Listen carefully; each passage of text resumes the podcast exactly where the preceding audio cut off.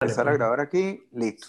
Bueno, bienvenidos al capítulo 6 de mi podcast Yucast. Eh, Coquito, probablemente tú no eh, la habrás escuchado varias veces, pero en mi casa me decían yuca, porque mi papá, como yo botaba todos los jugos en las mesas, me decía, coño, tenía que ser el bobo de la yuca. Y ahí me quedé.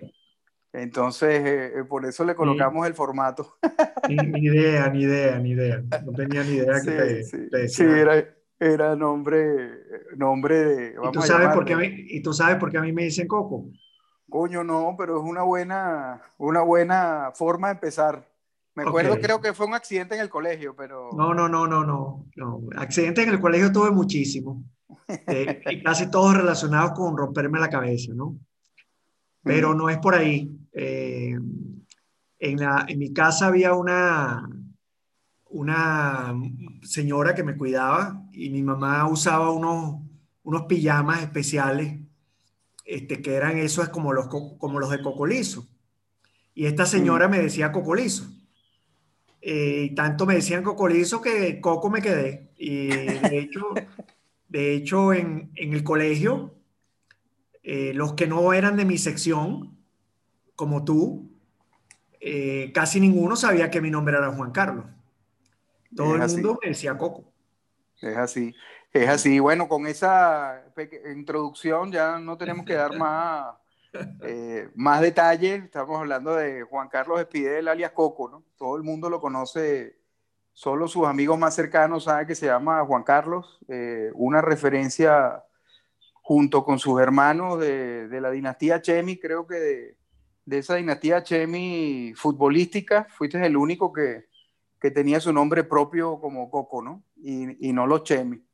Pero eh, una familia de, de futbolistas, eh, a mí me complace mucho tener esta, esta eh, yo quería darle una vuelta cómo podía colocar en el podcast el capítulo de, del San Agustín del Paraíso, ¿no? que yo creo que es muy, ha sido una historia muy rica futbolísticamente hablando, la del colegio. Y dentro de esa historia, donde podemos meter varios personajes, y en mi lista estás tú, en mi lista de los mejores jugadores del, del, colegio de todos los tiempos. Eh, eh, bueno, por ahí también tenemos a, a, Jorge Rubio, pues por darte otro ejemplo, tu hermano Fernando, que, que tiene que estar en esa lista también, Nicanor Pérez, Carlitos Pérez, o sea, una serie de jugadores que Miki Mea Vitali, que han sido fantásticos, Iñaki, eh, muchísimo, muchísimo que ha sacado el colegio, pero eh, como tú eres de mi generación, como jugué contigo muchas veces y compartí vestuario, eh, yo considero que, bueno, que la bandera de ese, de, esos, de ese equipo eras tú y el más destacado y por eso creo que, que es bueno hacer una historia, ¿no? Y, y abro con esta, Coco, porque tú crees que, eh, eh, para que tú veas, lo tengo como si fuera ayer, si mal no recuerdo, era el año, o el año 92, el año 93, el, el, equipo de la primera, yo iba, yo llegué como con 110 kilos, y yo digo, coño, si no me meto a entrenar otra vez con estos panas, me, me voy a morir de un infarto o alguna vaina. Y me puse a entrenar con ustedes, iba a entrenar y al final se hizo una, era un equipo tan unido que los sábados era, era, era, era ir a una fiesta, ¿no? Ir a ese partido. Eh, quizás la primera tuvo equipos más técnicos, pero ese en particular tenía eh, una mística muy, muy fuerte, ¿no? Y, y, ese, ese partido era un partido decisivo contra el San Agustín del Marqués, donde los tipos en el primer tiempo nos metieron un chocolate terrible, eh, iban ganando un a 0, Jorge debe haber sacado como ocho pelotas, postes, y un momento, faltando 15, 20 minutos, que Pedro, que era muy, yo estaba detrás de la reja donde estaba la banca, y Pedro, que era un tipo, eh, Pedro Febles, ¿no? Era, era muy cabalístico, siempre me preguntaba, coño, ¿qué, qué, hacemos? ¿Qué hacemos? ¿no? Este, porque agarra, agarramos una racha de de no sé cuántos partidos ganando después de haber empezado muy mal y ese partido era decisivo para quedar campeón. Y yo, ¿qué vas a hacer? ponte a calentar y métete, ¿no? Le digo yo a, Pedro. Seguían los tipos peloteándonos, pero hubo, eh, había un zurdito de ellos que jugaba muchísimo, que yo me recuerdo que, te, eh, y te voy a, vamos a ver si recuerdas tú la jugada, el tipo te dribla, se saca a Erwin, tú lo sigues, te le tiras a los pies y desde la, el campo de nosotros, driblando y llevando coñazo de, de ellos, te fuiste sacando uno, dos, tres y empataste el partido, faltando, no sé, eh, 10 minutos. Y, y, a los tipos les entró el miedo en el cuerpo y se fregaron. O sea, un partido que los tipos han debido eh, golear. Yo me acuerdo que con esa jugada lo cambiaste y me recuerdo la celebración del gol, eh, que lo celebraste con tanta fuerza que coño, que el equipo fue otro. Entró Pedro, por supuesto, una de las cosas que le dije a Pedro, yo le gritaba a Pedro, el central es muy bruto, el central es bruto, y tan bruto era que agarró la primera que tuvo Pedro, un saque de banda, y carajo le hizo penalti a Pedro. Y Pedro, tan cabalístico también, no tiró el penalti, sino que se lo dio a, a Tony Guerrera, porque él decía que el que le hacían la falta no chutaba el penalti. ¿Te acuerdas de ese gol, Coco? Me acuerdo, eh, no de la trayectoria del gol, pero sí antes de hacer el gol, el portero de ellos me habló y me dijo que no se lo iba a hacer. O sea, el portero salió y lo dejé parado en, en el momento en que, en que le hice el gol. De eso sí me recuerdo. Sí, sí. Bueno, fue una jugada, eh, como te digo, eso un poco para decirle a todos, o sea, cuando, eh, para ver el, el, jugador que tú eras, dominaba faceta defensiva, le pegaba con las dos piernas, este, driblabas bien, metías goles y también tenías esas muestras, esos arrebatos de, de, carácter, pues. A veces eran simpáticos con tus compañeros, a veces no, pero eso fue una muestra de carácter que en ese momento cambió a todo el equipo, ese equipo era, eh, eh, era un trabuco, pues, o sea, ahí estaba eh, de los listos, Jorge, que bueno, fue el portero to, todavía, hasta que, que, va a portear a veces al, al colegio, Jorge Rubio, estaba Mario Manotas, el lateral derecho, de izquierdo estaba, el lateral izquierdo estaba Iván Rosas, de centrales estaban Alexis y, y Fabelo, eh, tú y Erwin, estaba eh, Sergio Bermúdez, estaba tu hermano, eh, Fernando, y arriba Tony, el turco Karim, o sea, era un equipo, era un equipazo, pues, pero como te digo, el, el Marqués cada vez venía superándose y en ese momento llegaron con carácter y lo, lo logramos, o sea, le, se les volteó ese partido y se ganó el campeonato. Pero me acuerdo de verdad que esa jugada resume muchas de las cosas que vamos a hablar aquí en adelante de ti como jugador. Un arranque, te, te picaste, seguiste al tipo, se la quitaste tirándote los pies y después fuiste llevando coñazo todo el marqués. De ahí hasta que metiste el gol, empataste y después la celebración cambió el equipo por completo de ahí para adelante, es más, pudo quedar más, más de, de 2 a 1, ¿no? Entonces, yo quiero, bueno, yo, yo, quiero devolverme un poquito a lo que tú estabas diciendo, ¿no? Eh, de la escuela San Agustín, ¿no? De lo que, de lo que el San Agustín ha significado para nosotros. Digo para nosotros porque tú también hiciste parte y tu familia también eh, hace parte de esa historia, ¿no? Este, nosotros los Chemi o los Spidel, eh, yo no tengo el, el mismo, el, el, mismo apodo, eh, quizá un poco por, por, mi, por mi apariencia física, porque yo no era, yo era el, el único que era catirito de los, de los cuatro, ¿no? Este, y, y, el único que tenía el pelo así totuma, ¿no? Entonces muy pocas personas, inclusive del fútbol, que conocían a mis hermanos, sabían que yo era, que yo era hermano de, de, de los demás, pues, ¿no? Eh, solo un poco a posteriori, cuando, cuando, cuando paso a ser un poco más adulto, es que, es que llega ese conocimiento de muchas personas que, que conocían perfectamente a Fernando, a Ricardo y a José Miguel.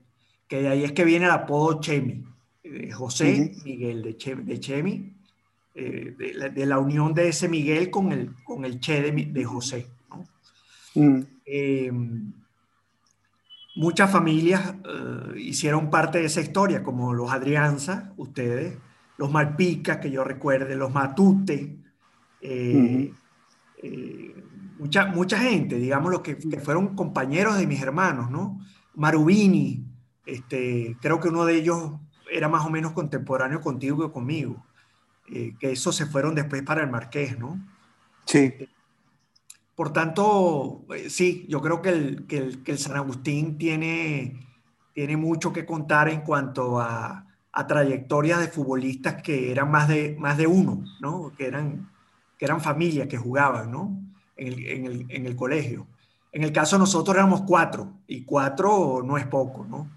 Eh, por eso dejamos quizá tanta marca allí en el colegio, y me toca a mí, como quien dice, cerrar ese capítulo siendo el, menor, ¿no? De los cuatro.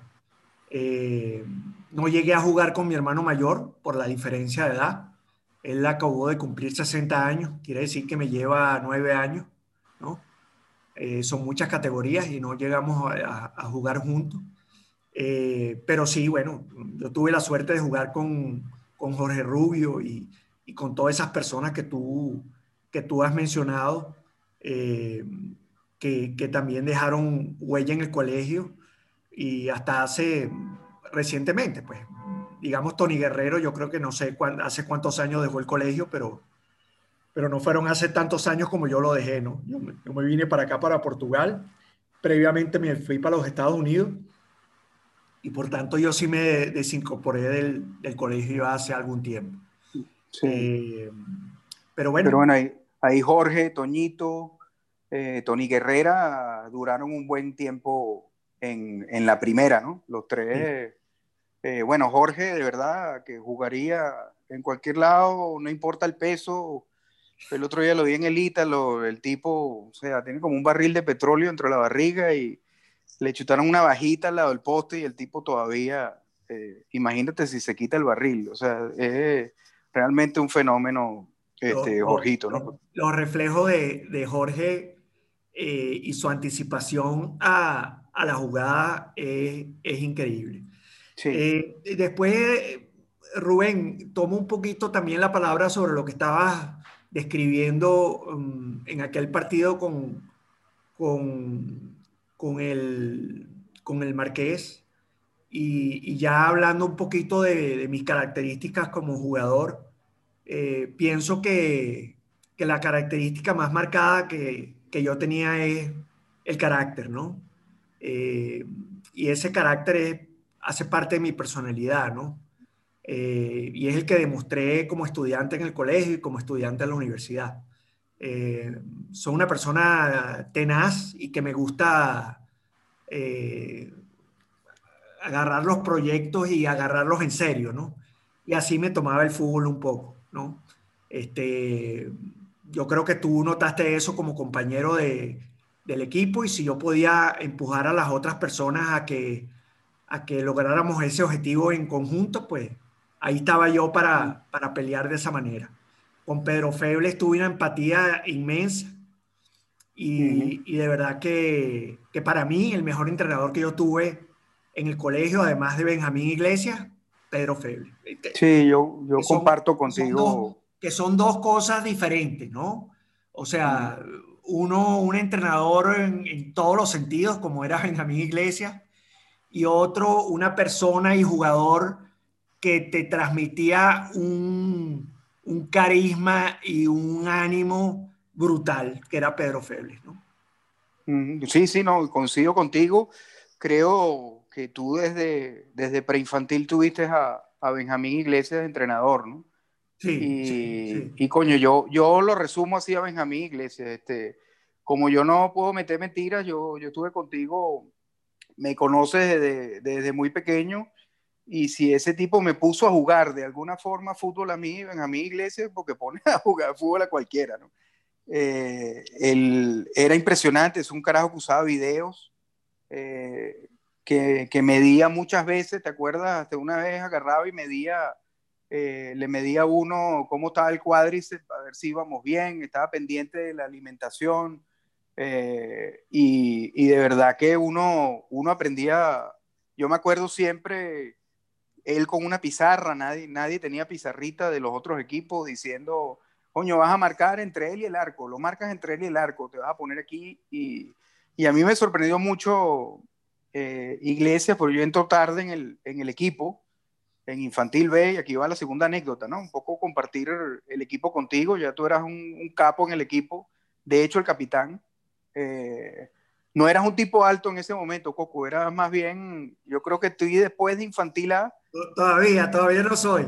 No, pero coño, era, era, eh, yo te pasé una foto hace poquito de los dos infantil B y, y, era, eh, coño, notablemente más pequeño, pues, pero en ese momento eh, me acuerdo que acabas de llegar del camping de Pelé, que ibas al camping de Pelé en los, en los veranos, ¿no? En tu viaje a Estados Unidos de todos los años.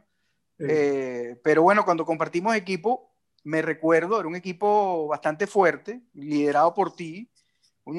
teníamos una defensa, creo yo, eh, de mucha clase. Estaba Mario, Alexis Pérez, Giampiero Di Giulio, Jorge Núñez, que eran los dos laterales, nosotros eran muy buenos. Y tú destacabas en, en la media, pero la delantera nosotros era súper fuerte. Estaba Douglas Pierleoni, Andrews, que en paz descanse, que era un toro y, las metía todas. Y un colombianito, no sé si te acuerdas, Víctor Hugo Rico, que jugaba 3.000 kilos, que con ese te cansaste de hacer jugadas. Este, tenía mucha clase. Y yo entro en el equipo ya en enero y yo era defensa. O sea, yo, yo jugaba realmente medio mal, pero después de, de que de que crezco y jugando con todo ese poco de malandros en la paz, cayéndome a patadas y cosas, empiezo a agarrar a maña. Pero yo creía que me estaba fichando de defensa y el tipo me empieza a meter de delantero.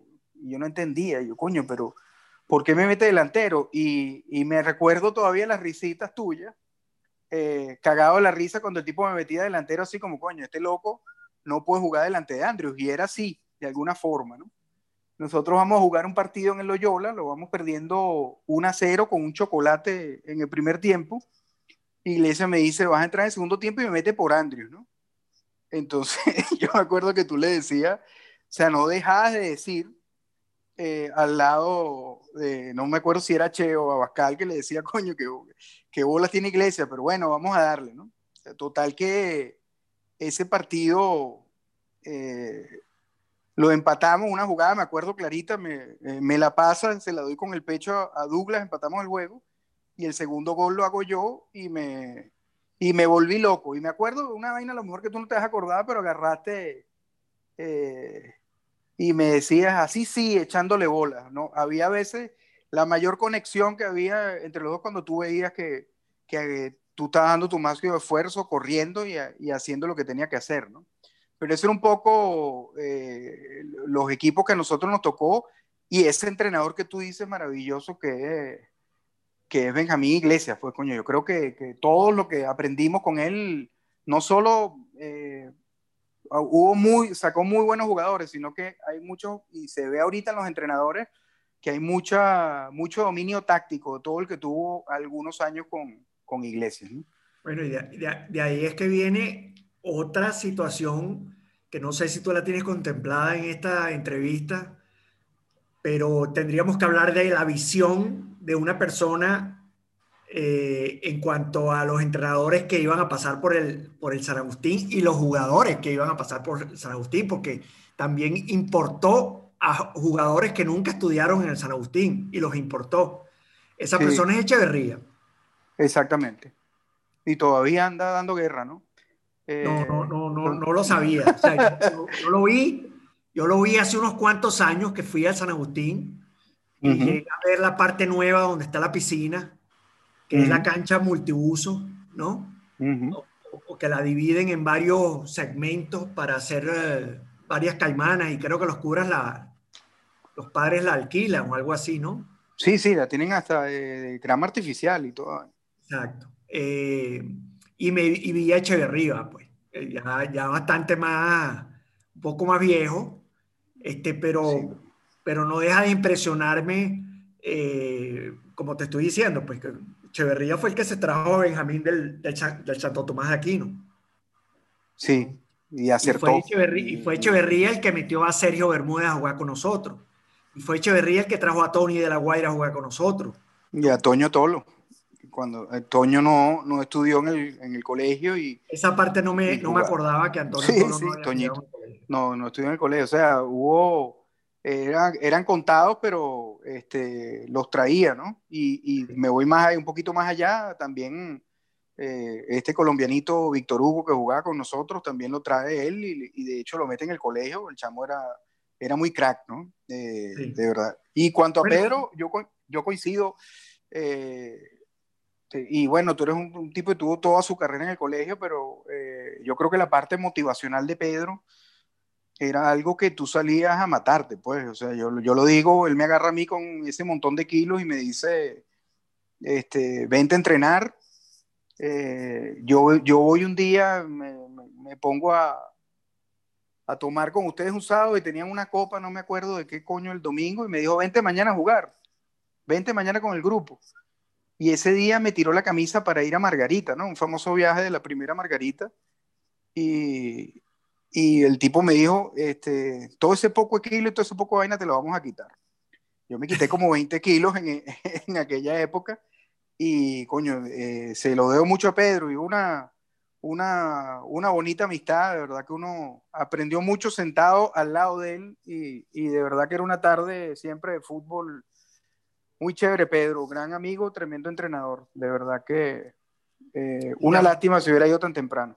Volviendo al capítulo eh, infantil, para que sepa. Echeverría era un tipo que tenía un cuartico arriba en el último piso de la torre donde no duermen los padres en el colegio. Y ahí era donde Echeverría eh, te recibía y tú te llevabas el uniforme contigo. Exactamente. Te llevabas el, el uniforme que en ese entonces pues era... Cuello en B. Un, modelo bastante viejo, ¿no? Y caluroso con bolas. Que, que, se usaba, ¿no? Este, y, y me da risa porque Echeverría siempre, por lo menos conmigo, tenía un trato como especial, pues, ¿no? Eh, y entramos, ahí entramos a veces en, en, aquellas, eh, digamos, en, en, aquellos beneficios que tenía uno a veces en el colegio por ser, eh, yo, yo nunca quise utilizar ni nunca quise ser más que otros por causa de tener hermanos jugando en el colegio, pero a veces Echeverría para con uno tenía un trato especial por causa de, obviamente, ser el hermano de otros, de otros jugadores que ya, que ya tenían en el colegio varios años. Y Echeverría tenía ese trato para conmigo cuando me entregaban el uniforme, mira, vas a tener el número tal o lo que fuera, me decía cualquier cosa, ¿no? Sí, sí. Y, y eso, eso para mí, para mí tenía un, un, valor, pues. Quizá también en secundaria viví un poco eh, Pancho tener un, Pancho, que no me recuerdo cuál sería el nombre del... el cura Vega, el cura Vega. El cura Vega, ¿no? este, tener también un trato especial con uno a los efectos de uno ser jugador del colegio, pues, ¿no? Este, Que quizá otros, otros estudiantes del colegio no, no tenían ese, ese beneficio, ¿no? Bueno, y dentro del trato especial que, que tuviste siempre también de, de, mi mamá y mi papá, porque había eh, me acuerdo claramente en campo y, y, mi papá animándote y, también agarrando esa, esa energía, pues de alguna forma, tú disputando una pelota, y, vamos, vamos, Coco, bueno, tal, entonces después de terminar el partido, coño, Coco es jodido, vale, decía. Y, y mi mamá, que bueno, varias veces, ¿te acuerdas esas tardes que de repente tú te quedabas en la tarde porque no podías ir a tu casa, quedaba muy lejos, te quedabas a la tarde y a veces aparecías en la casa y yo creo que mi mamá también este, siempre tuvo, te ganaste el cariño especial de, de mi mamá también, ¿no? Y, me acuerdo varias, varias tardes pues que, que llegabas, estabas, estabas ladillado por ahí, ibas a caminar al Parque La Paz y, y tocabas el timbre porque ah. sabía que eras uno más, pues te recibían como uno más en la casa. A bastante gente le debo haber jodido la cabeza, porque yo, yo imagínate, eh, eh, estudiar en el San Agustín, eh, nosotros en, cuarto grado nos mudamos para Prado del Este y mi mamá tomó lo que para mí fue la mejor decisión eh, que tomó mi mamá en cuanto a nuestra educación, que fue eh, mantenernos en el San Agustín. Yo estaba en cuarto grado, mi hermano Fernando, que todo el mundo lo conoce como Chemi, que me lleva tres años de estudio, estaba en primer año. Eh, y mi hermano Ricardo, que fue el único que no terminó en el San Agustín. Eh, cuando nos mudamos para Prado del Este, él desafortunadamente no, no pasó el año allí en el colegio. Tuvo que cambiarse a un colegio allá en, en, en Prado del Este. Este, pero Fernando, que sí estaba en primer año, y yo que estaba en cuarto grado, terminamos los dos bachillerato en el Colegio San Agustín y seguimos la carrera futbolística en el Colegio San Agustín. Sí, bueno, con una, eh, y aquí empato con, con esa, ¿no? Con una breve pausa, me acuerdo que, que, al llegar al año juvenil y graduarnos, te fuiste a jugar con la Simón Bolívar, ¿no? Eh, sí. Eso es otro episodio, pero creo que, eh, no sé si es que tenían su grupo armado o, o que había que pagar piso los primeros años, pero no estaba jugando. También recuerdo un partido eh, que vuelves al colegio y los enfrentas. Y también creo que, no sé si te acuerdas, pero una de tus mejores partidos, te dieron hasta por debajo de la cédula. Eh, ese partido te pegaron muchísimo, pero nunca paraste de correr. Y, creo que en ese momento la Simón Bolívar que nos tenía de hijo, eh, logramos ganar ese partido y empieza una racha de, de la primera ganando campeonatos. Y yo creo que ese fue uno de los primeros este, torneos. Para, uno podría, eh, y fíjate Coco, de la generación de nosotros, el que llega y se abre un puesto de titular en esa primera tan complicada fuiste tú. Y yo creo que no es casual, ¿no? Eh, yo creo que no es casual porque tú podías jugar en todas las categorías de la, de, del colegio, pero ya en primera jugar era difícil porque todavía están en época, eh, todavía están rindiendo gente como, como Sergio, Carlitos Pérez, que es un, eh, fenómeno. Eh, Patán. Patán, este, Toñito, tu hermano, Erwin, o sea, había gente, y más otra gente que había antes que jugaba muchísimo, que no necesariamente eran, eran exalumnos. sin embargo, tú le diste la vuelta, pero yo creo que ese equipo un poco tiene éxito porque empieza a respirar un poco lo que, lo que uno tenía en el ADN desde chiquito. Pues. el equipo empieza a ser más San Agustín y no tanto el ventetud de mucha gente de afuera que jugaba mucho en primera. Y, y, me acuerdo ese partido, ese partido de verdad, te dieron leña por todos lados, pero creo que les demostraste que cometieron un, un error, ¿no? La Simón Bolívar, que tenía un trabuco, por cierto.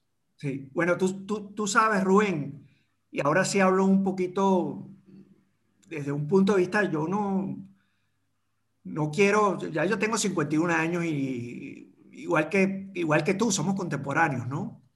este, y yo pienso que ya uno se encuentra definido si es humilde o si no es humilde, si es, es decir, existen unos rasgos que ya conocemos sobre nosotros, ¿no? Y podemos...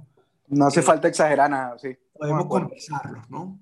Este, yo, siendo humilde, creo que un rasgo que tengo en la cancha es esa capacidad de, pelea, ¿comprende?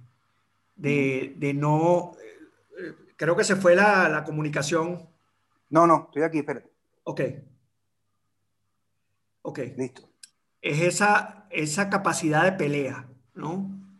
Eh, yo de hecho recuerdo... Mm, haber jugado campeonatos de futbolito, ¿no? Por ejemplo, en la Simón Bolívar, en una época en la que yo realmente jugaba muchísimo, ¿no? Que, que, que, es cuando, que es cuando estoy entrando yo en esa primera a ver, a ganarme un puesto, ¿no? Mm. Y, yo creo que, que, lo que me abría los espacios a mí y lo que me ayudó a, a lograr esos objetivos que yo me trazaba, pues porque obviamente cualquier jugador, el principal objetivo que se traza es, estar, ser titular, ¿no? Eh, es, una lucha que, que, no termina en ningún momento y que una vez que la consigues, inclusive no para, ¿no? Eh, debes, debes seguir todo el tiempo mejorándote a ti mismo porque si no, llega otro que tiene el mismo objetivo y, toma tu lugar, ¿no? Entonces, este, es eso. Mm, si yo fuese a definirme a mí, eh, además de las capacidades técnicas que yo, que yo tenía y por las cuales me conocían las, las personas, pues yo tenía buen dominio de la pelota, tenía buen, eh, buen dribbling y tenía rapidez, ¿me entiendes? Eh, yo creo que, que, yo, me, yo me caso, antes que casarme con esas cualidades, me caso con, con mi capacidad de lucha. O sea, yo era incansable en la cancha, ¿comprende? Esa, esa es eh, uno de los rasgos más, más, digamos, más notables míos como jugador. Sí, no, no, totalmente de acuerdo. De esa época eh, de la Simón Bolívar, o sea, que, ¿por qué decides volver al colegio a jugar? Bueno, primero vamos a empezar por qué decido irme. Eh, yo, yo entré en la Simón Bolívar y, pensé erradamente quizá que mm, estando Figueira de de entrenador de la primera y ya teniendo su, su grupo ensamblado y, y, digamos no, no teniendo yo una empatía completa con Figueira por la diferencia generacional que él tenía con, con los jugadores que hacían parte de su grupo, pues, ¿no? Yo, yo era muy, muy niñito al lado de, de la gente del San Agustín que él conocía, ¿no? este, y decido entonces no, no jugar con, para Figueira, ¿no? O sea, no, no adoptarlo a él como, como entrenador. Y me voy para la Simón Bolívar, donde fue difícil, ¿sabes?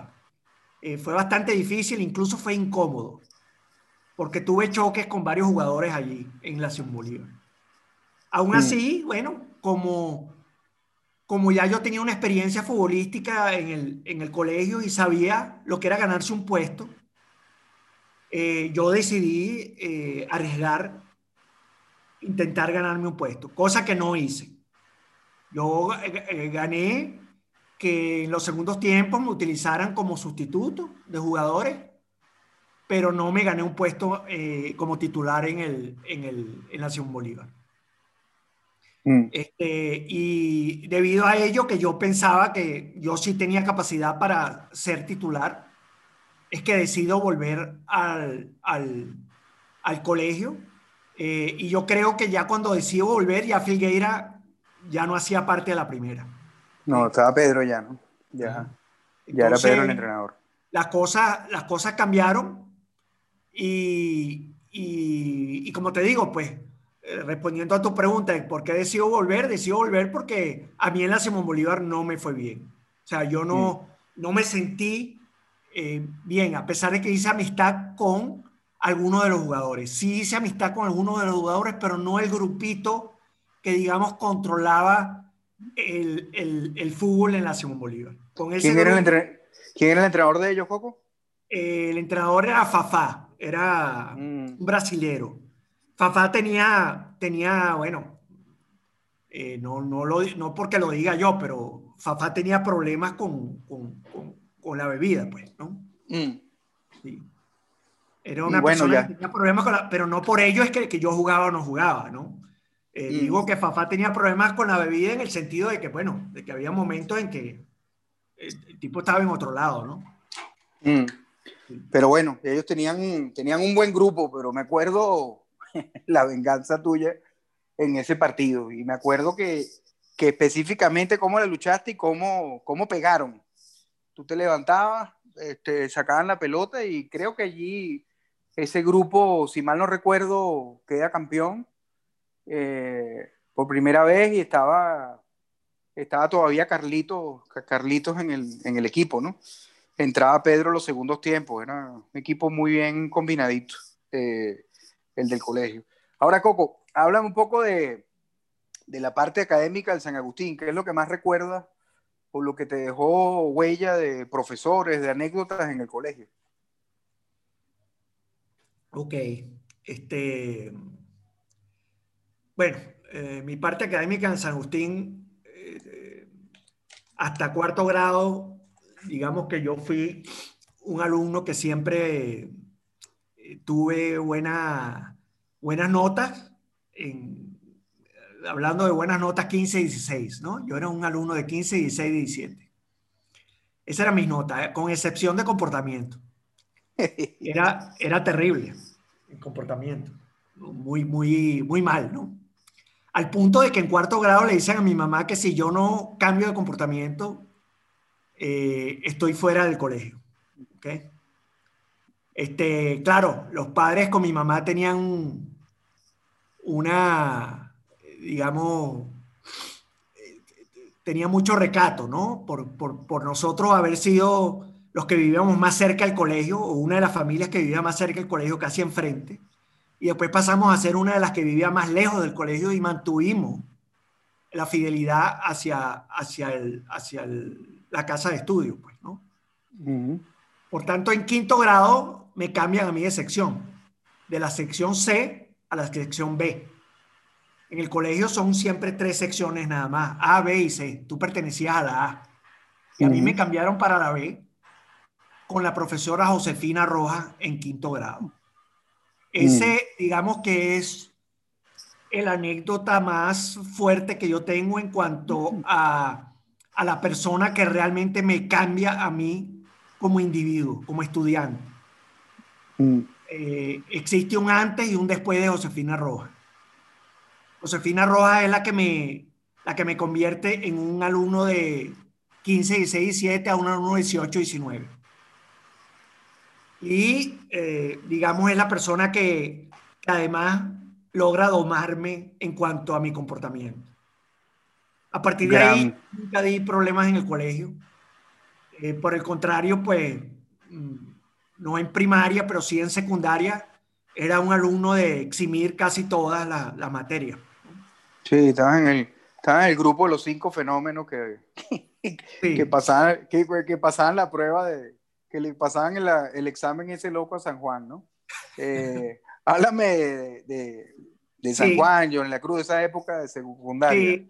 Después, después vendría, um, pasaríamos por, por secundaria, o sea, cambiaremos de primaria para secundaria y pasaríamos por un padre herrero en primer año Después pasaríamos por un padre marino en matemática del segundo año.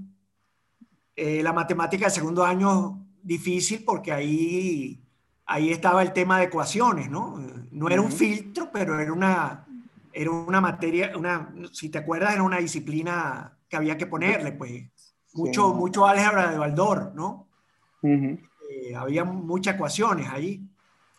Este, a mí me gustó bastante cómo el padre Marino daba su, su clase de matemáticas que después se fue, después se fue para el, para el Marqués y fue director en el Marqués. Sí, sí. Tercer año, el, el, choque mayor, ¿no? El choque mayor porque viene la física, viene la química y viene una matemática más, eh, más fuerte. Más exigente. este, pero principalmente física y química, ¿no? San Juan, que ya había, le había dado clase a todos mis hermanos.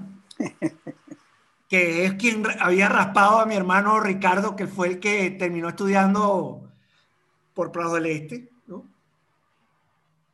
Y Johnny La Cruz, que era el profesor de física, que me parece excelente profesor. El otro día vi una foto de él. Alguien se estaba sacando una foto de él, creo que era un, hermano de, de Wilmer Arellano. Sí, sí, coño, se ve bastante bien, Johnny. Sí, sí, sí. Bueno, pero es que él, es moreno, ¿no? Entonces esos morenos no se ponen... Sí, pero se quitó, se, se, quitó unos quilates. Ok. Se quitó, se quitó unos kilos, Johnny. Este, pero bueno, a nosotros, una anécdota con Johnny era, eh, Johnny le había dado clase a, a, a, tres hermanos y a un primo en el Liceo Caracas. Sí. Y en una de las secciones, la de Ricardo, le cayeron a, a trancazo a Johnny. Entonces él agarró un día, coño, cuando empezamos el tercer año, me decía Adrianza, apellido poco común, pero que se repite en mi lista negra cuatro veces. Y empezaba con la vaina de Pelin Bowling y Adrianza y vaina, y mi papá un día lo fue a, agarrar en el colegio, mira, ven acá, ¿cuál es, cuál es el rollo con, cuál es el rollo con los Adrianza y cosas? Entonces el tipo entró se fue la con mi papá y regresó al salón y estaba así como, tú sabes, medio, mi papá me dijo, ¿a qué hora tienes matemática? Y se acercó esa hora, ¿no? Entonces Johnny eh, empezaba la rata de, de Nuno a decir que, eh, está cagado, Johnny. Y Johnny decía, coño, el gordito es arrecho, el gordito es arrecho. Y de ahí para adelante este, no, no pasó, pero sí, excelente profesor. Nos dio en tercer año matemática y física, por lo menos a mi sección nos dio las dos materias y, y, bueno, San Juan que, que más que, que, un tema académico, yo creo que después de pasar a eh, una, una, materia con San Juan, en mi particular eh, experiencia, no tuve ningún profesor después eh, ni en posgrado ni en pregrado que, tuviera el mismo nivel de, exigencia. Pues a veces la gente te decía un posgrado, este profesor es jodido y uno se reía y decía, coño, estos tipos nunca, nunca pasaron algo realmente jodido y de verdad que ese, ese viejo era bien complicado pasarle la materia. San Juan te tenías tú que convertir en autodidacta, porque San Juan, el problema de él este, y, y, si uno, y si uno hubiera tenido esa experiencia para transmitírselo, se lo hubiera dicho, ¿no? El problema de él era que él no era pedagogo, ¿no? O sea, él, él sabía mucho, tenía mucho conocimiento, era, era, era excelente en química, pero no, no transmitía las cosas de la manera que, que debía transmitirlas para, para todo aprender, porque todo el mundo no está al nivel de inteligencia que él, que él tenía, pues, ¿no? Sí, sí, estaba muy loco el viejo, estaba loco con cara. Él, este, a mí me, me raspa en tercer año y me lleva hasta enero, ¿no? Y la rata Rafael Chiquito me decía, eh, como yo llevaba la materia arrastrada y tenía la camisa beige, en cuarto año me decía, quítate la camisa y te pones el azul porque tú todavía no has pasado a cuarto. Me arrastró hasta enero, pero después tuvimos, yo tuve un, un peo feísimo con él cuando me raspa en reparación porque se compió un gentío los exámenes de reparación y los finales, todo el mundo tenía el mismo examen. No era como los anteriores, que te acuerdas que el hijo, el uno escribe, el 2, el 3 y el 4, y tú no tenías, y te daba pocos minutos para responder. Cuando ibas a, a, los exámenes finales era diferente, se copió un gentío, pero él decía que yo me había copiado. Yo dije, coño, yo no me copié. Y el tipo, ah, no te copiaste, ah, ah, haz la respuesta a esta reacción. Y me puso una vaina, no sé, que era como la reacción de la bomba atómica, ¿no? Y, y yo, yo tiré la puerta y tiré la, la, la tiza y le llegué a mi mamá, mira, yo me voy del colegio y no me tengo que calar esto, ¿no? Al final, después del ataque de malcriadez que me dio, me tuve que meter y me piqué, güey. Entonces agarré un libro de fórmulas que tenía el hermano de Eduardo Ata y el Gocho Contreras y yo, me parecíamos Rocky eh, Balboa entrenando que si los viernes en la tarde y vaina, toda esa fórmula y tú sabes que si tú pasas el primer examen de nomenclatura, ya estabas en el examen final con una nota positiva, no importa qué coño pasara después. Entonces, este, el primer examen era muy importante y, y, y de ahí lo puedo dominar. Después de San Juan se hizo, eh, mucha gente lo odia, yo creo que para mí en particular, pues fue tremendo aprendizaje, porque luego él, él iba a la casa muchas veces con, con Leticia, que era muy amiga de él, este, y él quería que todo el mundo en el colegio fuera científico, ¿no? Cuando yo le dije que iba a estudiar contaduría, me dijo, coño, sí, él debe y a ver, qué difícil y vaina, carajo, me dejó de hablar como un mes. Pero fíjate la vaina, Coco, cuando mi mamá muere, en los novenarios, eh, que fueron en la, en la capilla del colegio, él fue a todas las misas. Ahí donde ve las cosas que tú ves, coño, este viejo puede ser medio coño de madre, pero era tremenda persona. Fue a, todo, a todas las misas de, eh, de mi mamá, la misa del mes, y, y, y llamaba y a veces escribía. San Juan lo encontrabas en el hogar canario siempre. Con su cervecita. Este, y, y, San Juan era muy amigo de Vivian. Vivian era una cubana que hacía transporte en el colegio y que, se, y que, deja, y que deja Venezuela y se va para Miami con su hijo, que me llevaba un año a mí en el colegio, en el año 78. Es decir, en el año en que, en que, no, en el año 83, perdón. Ellos se van creo que en el año 82, cuando gana Luis Herrera, ¿no? Luis Herrera gana en el 83, ¿correcto? ¿Cuándo fue el Viernes eh, Negro en Venezuela? No, no, el Viernes Negro fue en el 83 y en el 83 al final gana Lucinchi. A finales de ese año gana Lucinchi, que es de 83 a 88 Lucinchi.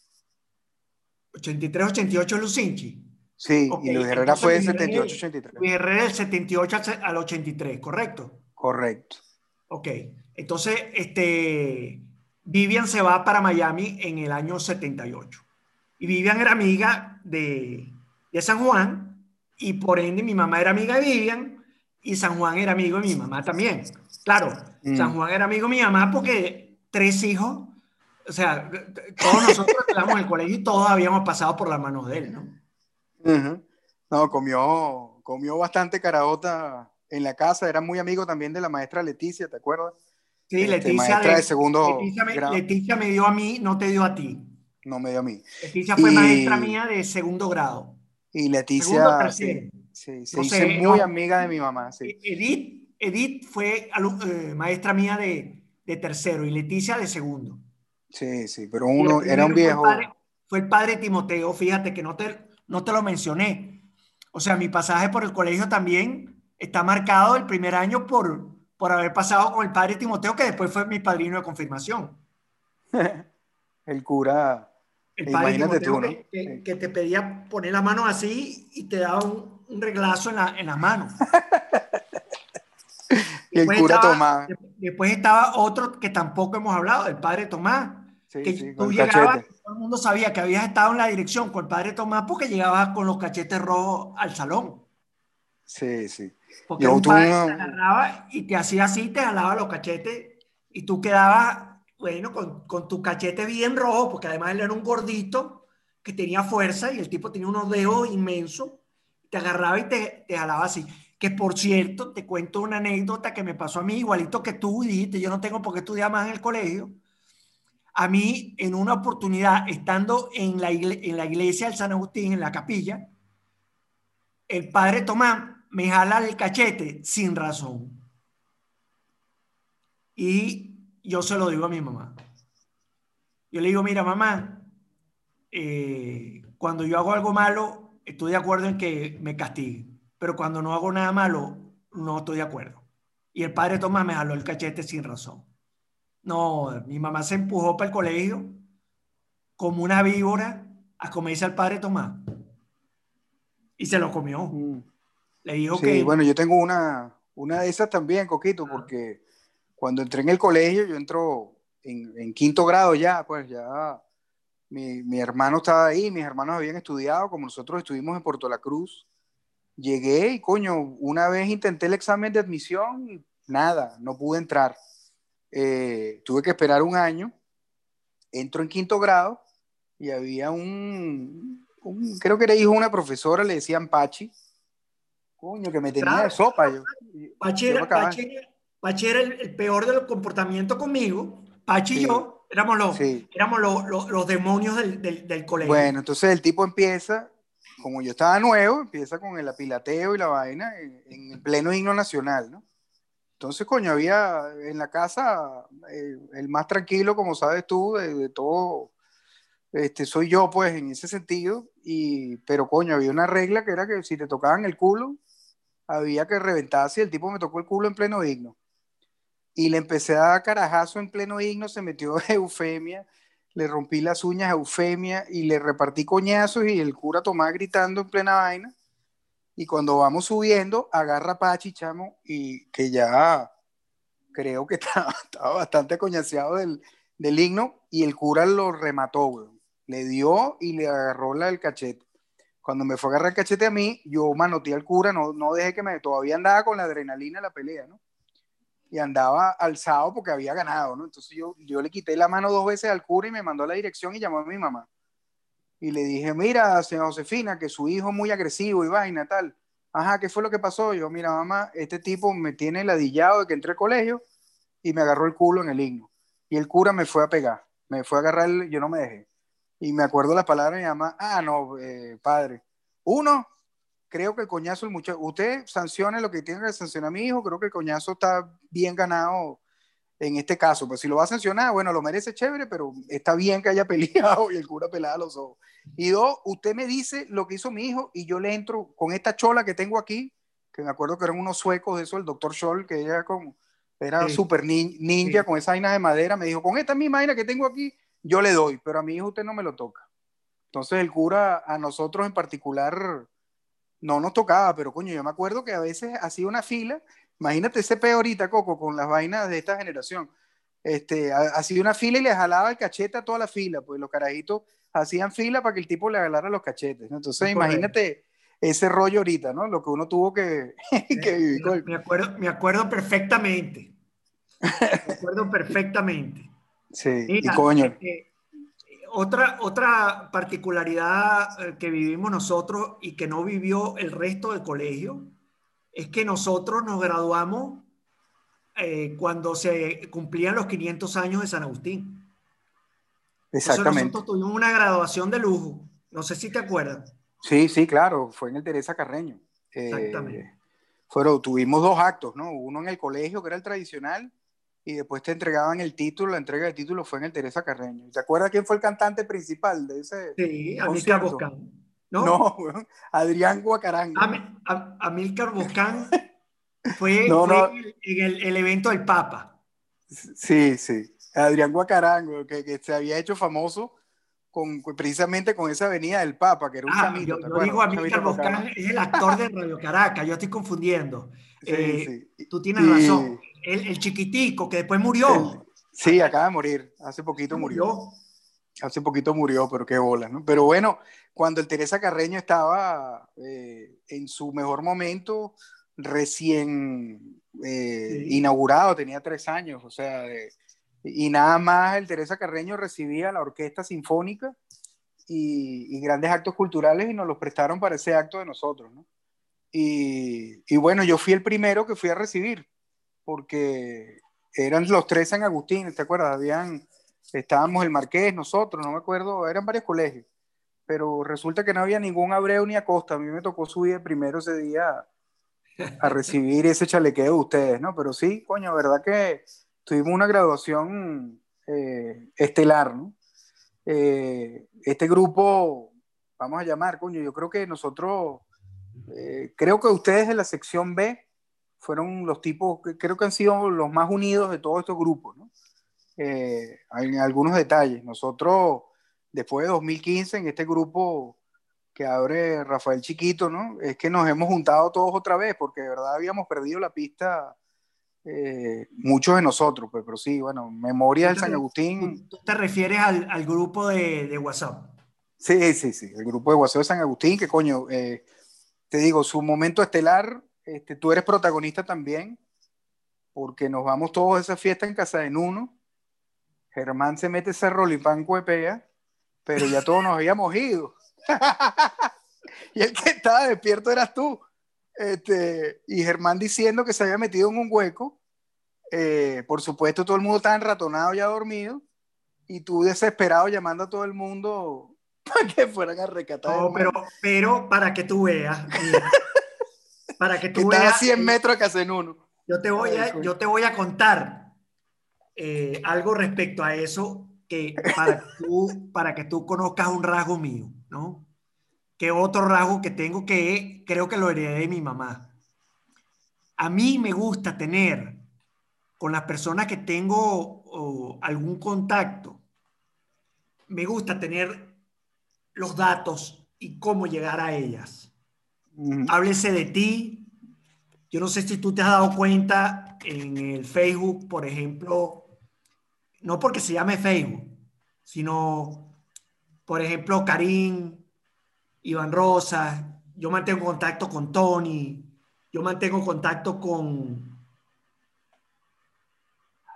con Toño, yo mantengo contacto con Patán.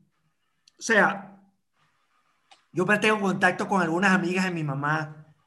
Yo mantengo contacto con algunas personas que están ligadas a mi familia. Todavía mantengo contacto. Y resulta que Germán agarra y manda ese mensaje y yo digo, coño.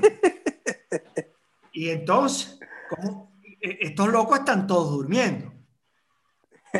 Y yo agarro y digo, bueno, ahí estaba Giampiero Di Giulio en esa fiesta y agarro y llamo a Yampiero. Mira, Yampiero, que está pasando esto y esto.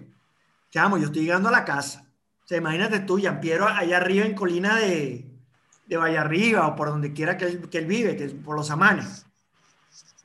Entonces yo digo, bueno, ya no será Yampiero, Y agarro y yo mantengo contacto con uno. Yo con uno me hablo. Muchas veces no me hablo en el grupo. Lo agarro con uno y me hablo fuera del grupo. ¿Me entiendes? Claro. Me agarro y llamo a Nuno a su casa. Llamo primero a Nuno al celular. Llamo primero a Nuno al celular. No contesta. Llamo a Nuno a su casa. Y digo, bueno, me va a atender la señora, ¿me entiendes? Porque se debe estar durmiendo. Y Nuno me, y me atiende en uno. Y me, y, me atiende en uno y le digo, Nuno, Germán está abajo, chamo.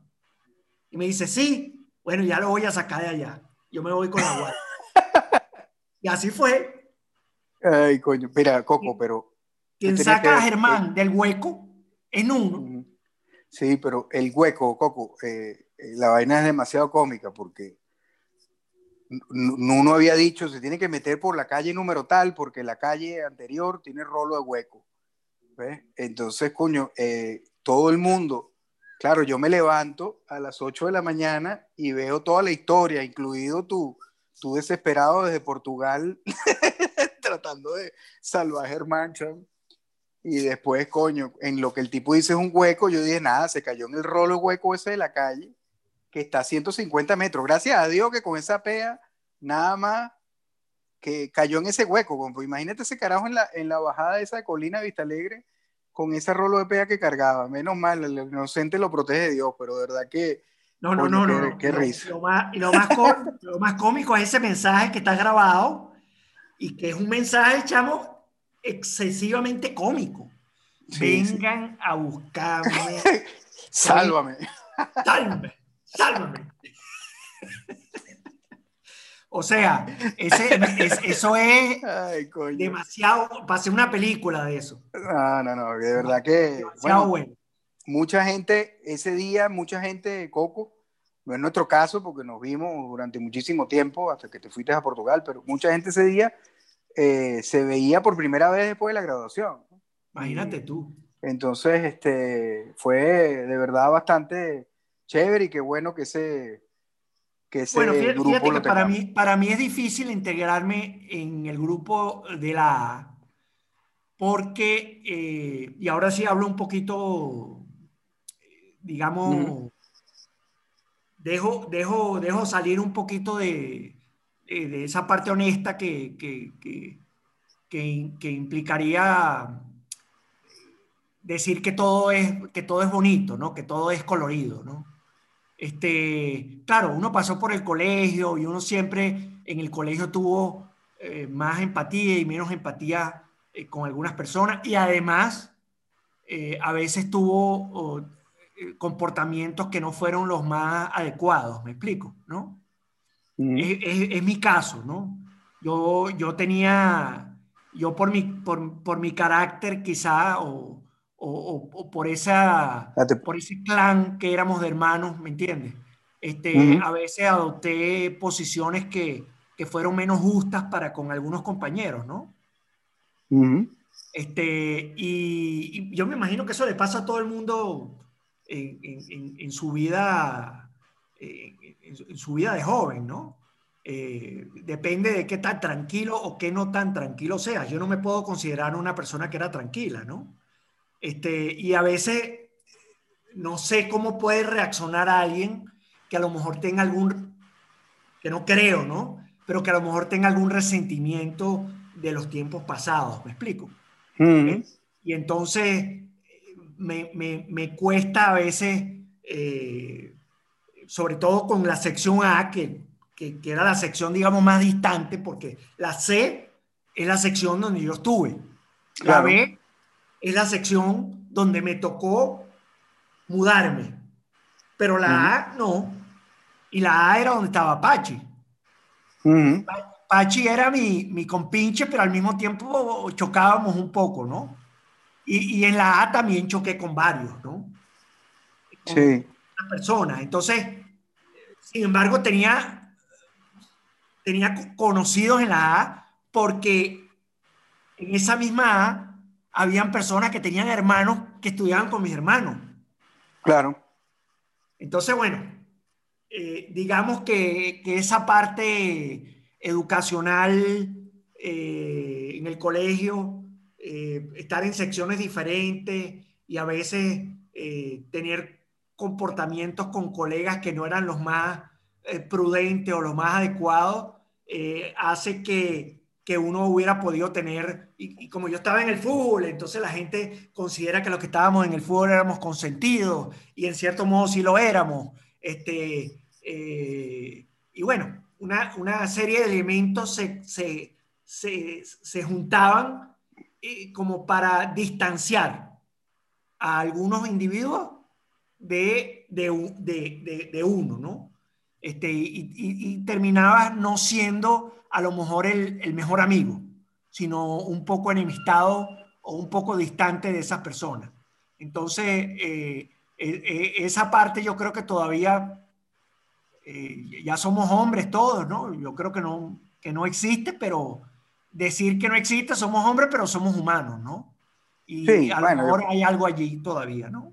Yo creo que la edad limpia muchas vainas, Coco. Yo creo que ya nadie, nadie está pendiente de eso. Yo creo que ha quedado, eh, por lo menos la, la, experiencia que yo he visto es que, coño, he visto mucha, mucha ayuda eh, cruzada que sale de ese grupo. Pues ahorita tienes un, por lo menos particularmente alguna vaina, ya sea que necesites un repuesto, una medicina, o que alguien te, te acerque algo y, muchas veces ese, ese grupo lo, lo consigue, ¿no? Pero sí, bueno, eh, de verdad que la, la, experiencia de nosotros, además que hay que aclararle aquí a mucha gente que, que eran colegios, eh, vamos a llamar, de, nosotros era un colegio de puros varones, ¿no? Nosotros creo que fuimos una de las últimas generaciones que, que se graduó de, de puros varones y era, eh, tenía sus particularidades y sus rutinas.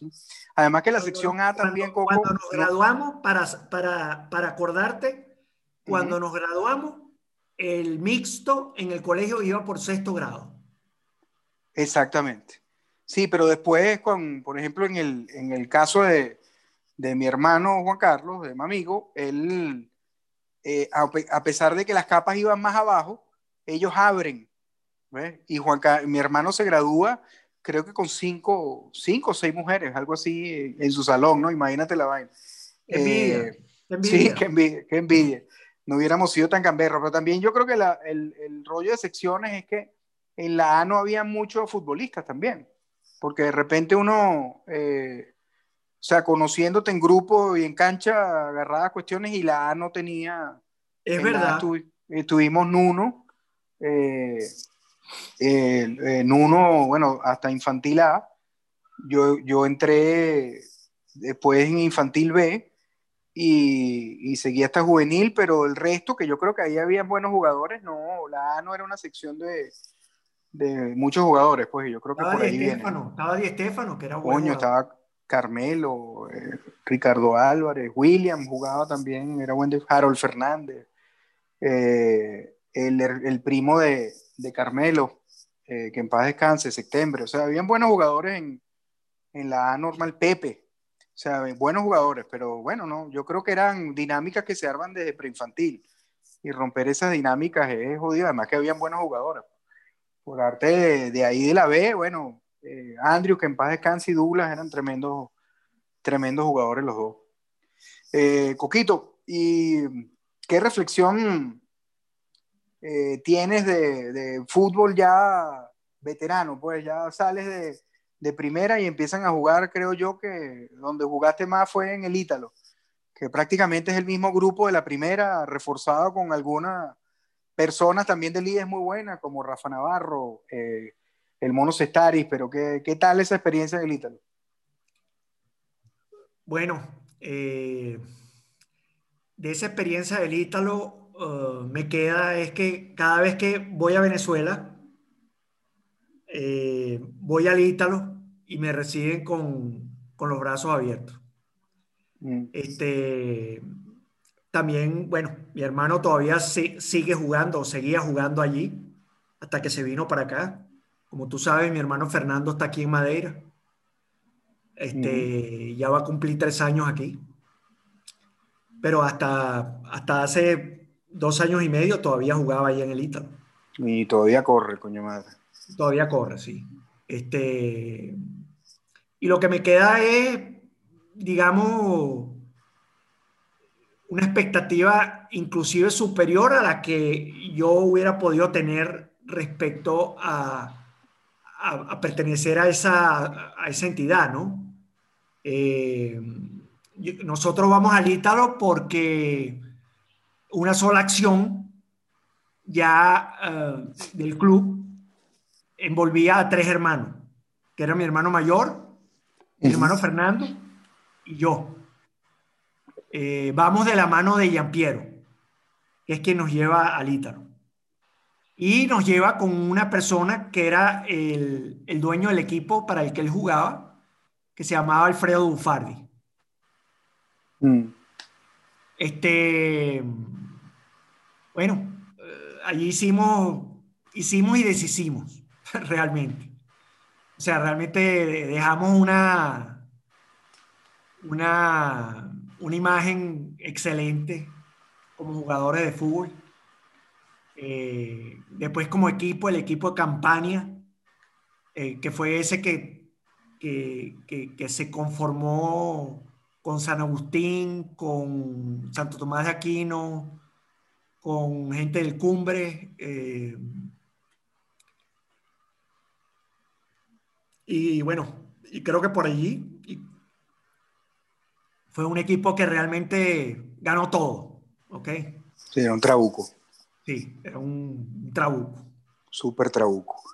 Y, Coco, bueno, tres, tres, tres, dos veces te intenté fichar para el Caracas Sport Club, pero ya la rodilla no te daba, ¿no?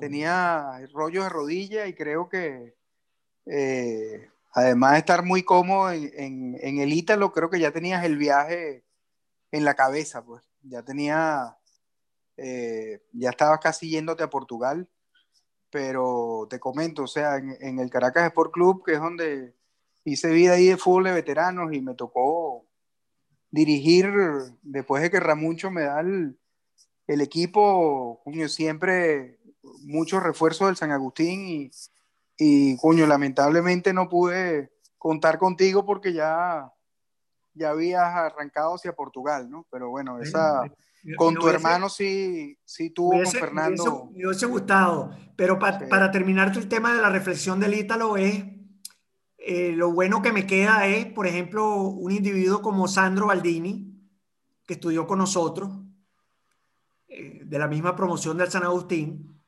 y que hoy en día juega en el Ítalo por insistencia también de Giampiero, eh, me dice que que con, con, quien sea que él hable en el Ítalo, cuando él menciona mi nombre, todo el mundo tiene una palabra positiva que decir sobre, sobre mi manera de jugar. Pues, Claro, nunca, nunca tampoco eh, conozco en ningún momento que le hayas dado una, una leña con mala intención a alguien. Pues, este, no, siempre, siempre, siempre, siempre ese, bueno, esa es otra, ¿no? Yo era un jugador fuerte que no dejaba de pelear una pelota, eh, que iba con todo a cualquier jugada, pero nunca, nunca sí, que no fuese de manera justa, o sea, de manera equilibrada, no, no, no. no para dañar a nadie. Sí, sí. Una vez, no sé si te acuerdas que tú estabas jugando, eh, me tocó marcarte en, en el campeonato de Vista Alegre. Y estaba con el equipo de La Paz, el equipo de La Paz era bastante bueno. Coño, y tú agarraste, empezaste a analizar la defensa de nosotros. Alexis Pérez estaba jugando con nosotros de central. Y tú dijiste, ah, papá, tengo esta papaya en el lateral derecho que estaba yo y te empezaste a meter por ahí. Y estaba los hermanitos Plas contigo, o sea, tenían ustedes buen equipo. Eh, Rosas, un, montón de gente. Coño, y la única manera era tratar de que, yo, bueno, este, si se va por dentro a la derecha, va a chutar el arco. Déjame darle la raya para que empiece a correr por la raya, porque con la zurda va a tirar un centro. Y agarraba y coño, lo que te iba dando empujones y vainas, hasta que en el segundo tiempo ya empiezas a hablar con el árbitro. Bueno, ¿y hasta cuándo el gordo, el coño este me va a estar dando? Coño, vale, me tuvieron que cambiar faltando 20 minutos por la amarilla. Pero, pero fue un buen, fue un buen duelo y la única manera era, coño, tratar de desestabilizarte dándote en el hombro. Psicológicamente, psicológicamente. Pataditas en el tobillo porque no, no te iba a detener y que no chutara con la derecha. Pero coño, terminaste bravo, pero bueno, jamás, de, o sea, entradas duro, pero jamás un leñazo, ¿no? Pero coño, esa fue la de las veces que me tocó marcarte. Esa no era mi manera. Mira, Rubén, yo no, yo no sé, desconozco, o sea, todo esto fue sorpresa, ¿no? Eh, hecho, para mí y, grata, ¿no? Que me hayas invitado porque tú dices que yo soy un referente, yo pienso que yo lo que soy es, es, como, como ya te dije, la, persona que está cerrando un capítulo de, eh, yo no lo llamaría una dinastía, pero sí llamaría un capítulo familiar, pues, ¿no? Eh, mis hermanos, yo tenía una gran responsabilidad en, cerrarlo bien, comprende. Eh, y, creo, y creo que hasta cierto punto llegó un momento en que yo me hice mi propio, mi propio nombre, como tú dices, ¿no? Eh, Coco y no Chemi, ¿no? Este, Sí, por, por, luchador, por mi propia forma de ser, eh, creo que, creo que sí, creo que sí lo conseguí, ¿no? Este, pero todo esto, um, estar aquí en tu, como tú lo quieras llamar, estos formatos que tú tienes, para mí fue una sorpresa, no me lo esperaba. Eh, no sé si, si cumplí con tus expectativas en el sentido si las cosas corrieron como tú deseabas que corrieran, si hay algo que tú quieras repetir, eh, repetimos si fue espontáneo o no fue espontáneo, eh, pues estoy a la, estoy a la orden, ¿ok? Para bueno, las, las mejores cosas son espontáneas, Coquito todo lo que hace muy armado no, no sale, pues, y como te dije al principio, eh, las anécdotas te iban a ir saliendo solas y es una conversación entre, entre dos personas que, coño, compartieron algo muy poderoso, ¿no? Que en, la niñez, que era haber estudiado en el, en el colegio, ¿no? Eh, yo te doy espacio aquí, Coco, para una, eh, para mí, yo estuve pensando mucho en, en, este formato, pues, un formato mucho de, eh, de alguna forma de prueba, ¿no?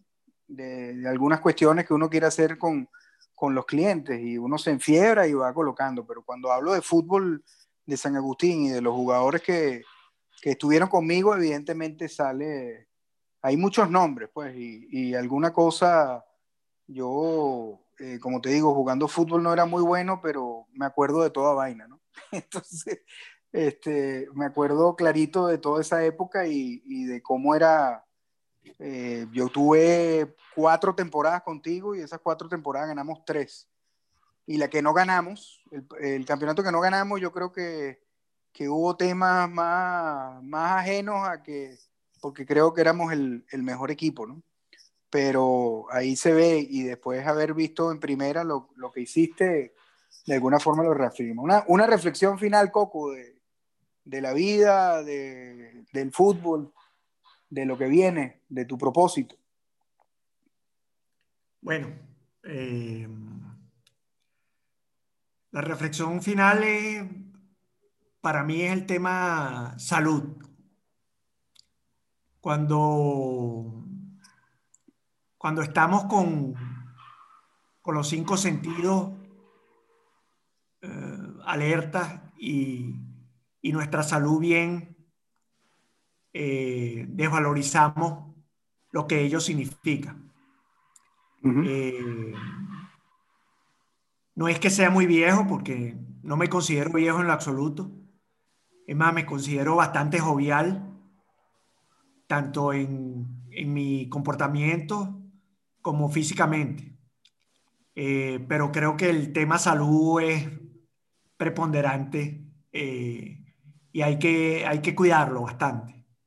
Hay que cuidarlo, hay que atesorarlo, eh, inclusive antes de llegar a los 50. ¿ok? Eh, eso es lo que le recomiendo al, al, al, resto de las personas que están metidas en, en, en, este, en este deporte y que, que han sido compañeros y a los que no han sido eh, por tanto, que le den valor a lo que hoy en día dan por, por sentado, pues. ¿Ok? Sí, bueno, es una, es una gran reflexión, partner. Yo, esta reunión, precisamente con esta cuestión de salud, la, la hago en confinamiento, ¿no? Estoy metido también en confinamiento por sospecha del, del virus. Estoy bastante bien, pero eh, pasé por una hepatitis en seis meses que, eh, que son cosas, como te digo, que, que te hacen apreciar, eh, que te hacen ver la vida diferente, ¿no? De ahí en adelante. Pero, hermano, siéntete orgulloso porque de alguna forma yo soy testigo de, de, esos años, pues que a lo mejor mucha gente lo verá como algo jovial o rutinario, pero para que uno en la vida son recuerdos importantes y, y dentro de esos recuerdos, evidentemente, eh, haber compartido equipo contigo fue algo bien importante. Y con respecto a la salud, eh, vamos para adelante, doctor, no hay otra. Hay mucha historia por contar hay mucha historia por hacer y, y, de estos momentos difíciles uno sale más fuerte, para eso sí te lo puedo garantizar. ¿Ok? Así que... ¿Qué vas, a hacer ahorita, ¿Qué vas a hacer ahorita después de, de terminada la, la sesión? Eh, nada, tengo que editar todo esto, tengo que trabajar un poco también. Este, eh, pero bueno, nada, editar, editar lleva su tiempito. ¿Por qué, Coco? Ok. bueno, hermano, Dios me lo bendiga. Mándale un abrazo a, a Fernán. Eh, ánimo y para adelante, pana. Muchas gracias por, por tu tiempo.